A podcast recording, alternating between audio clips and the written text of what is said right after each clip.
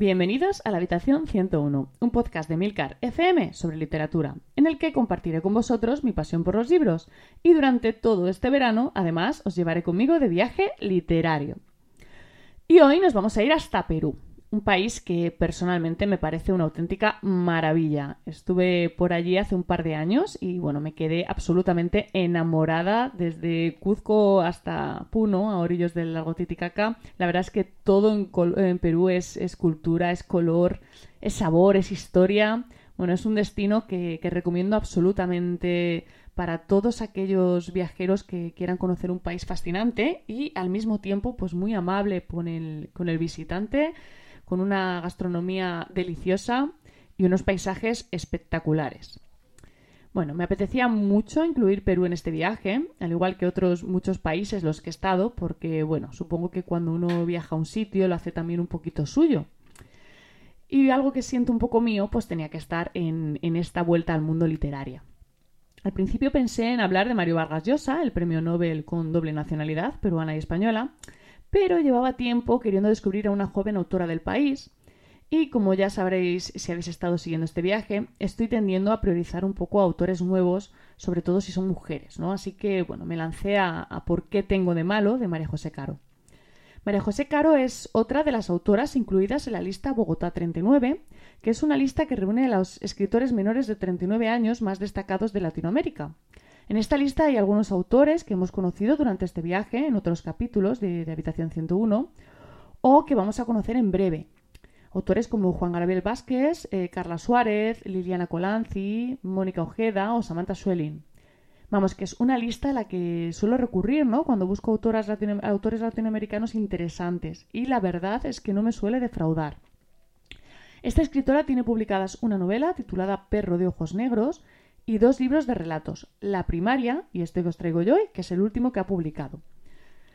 Y bueno, os tengo que decir que este libro es una delicia. Es un libro con un formato interesante. Como os decía, son como cuentitos cortos, pero todos giran en torno al mismo personaje, Macarena. Macarena, que es una niña que va a ir creciendo a medida que avancen las páginas del libro hasta convertirse en una adolescente. La sensación va a ser como si nos estuviéramos colando ¿no? en distintos momentos de la vida de Macarena, observando pues em, anécdotas, ¿no? hechos que han tenido cierta relevancia para ella, pues como por ejemplo la, separación de sus padres, que es el primer capítulo, el intento de fuga de su hermano, un, accidente escolar, unas vacaciones de verano. Bueno, pues vamos a ir viendo situaciones que de algún modo han marcado su vida.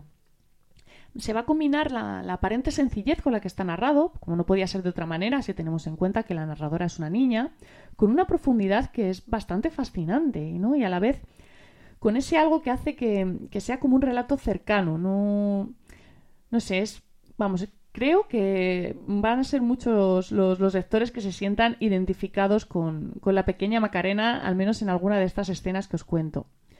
Se nota, y mucho, ¿no? que, que la autora maneja el lenguaje con muchísima destreza, sabe lo que, lo que quiere contar y sobre todo sabe cómo contarlo utiliza las palabras con precisión y consigue convertir la historia más cotidiana en pura belleza. Vamos, que no sé, se disfruta muchísimo leyendo, leyendo esta autora y yo creo que es algo que es independiente de lo que esté contando, ¿no? Si me seguís eh, habitualmente, sabréis que siempre digo que en los libros de relatos suele haber un poco de desequilibrio, porque normalmente se cuela algún relato más flojo, entre otros que, que sobresalen especialmente. Pues bien, este no es el caso. La historia está muy equilibrada Obviamente hay capítulos que destacan más que otros, pero creo que es algo mucho más subjetivo que objetivo, ¿no? Más ligado a la propia experiencia del lector y a su capacidad de empatizar con la pequeña Macarena que a otra cosa, ¿no? A nivel literario, la verdad es que el conjunto es bastante equilibrado y los relatos tienen en, general ¿no? una calidad bastante alta. Y esto, bueno, como apunte, he leído que algunos de los relatos de este libro ya aparecieron en la primaria. Yo lo comento porque bueno, pues que alguien que haya leído ya la primaria, pues a lo mejor se, se sorprende al ver esto, bueno, pues para que lo sepáis, ¿no? Yo creo que voy a seguir de cerca a esta, escritora. Es una autora que apenas acaba de empezar su carrera literaria y bueno, espero encontrarme mucho más de ella en el futuro.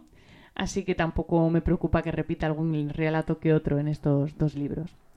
Muchísimas gracias por el tiempo que habéis dedicado a escucharme. Espero vuestros comentarios en nuestro grupo de Telegram t.me barra habitación 101 y dejo los comentarios abiertos a sugerencias, países y libros para incluir en este viaje.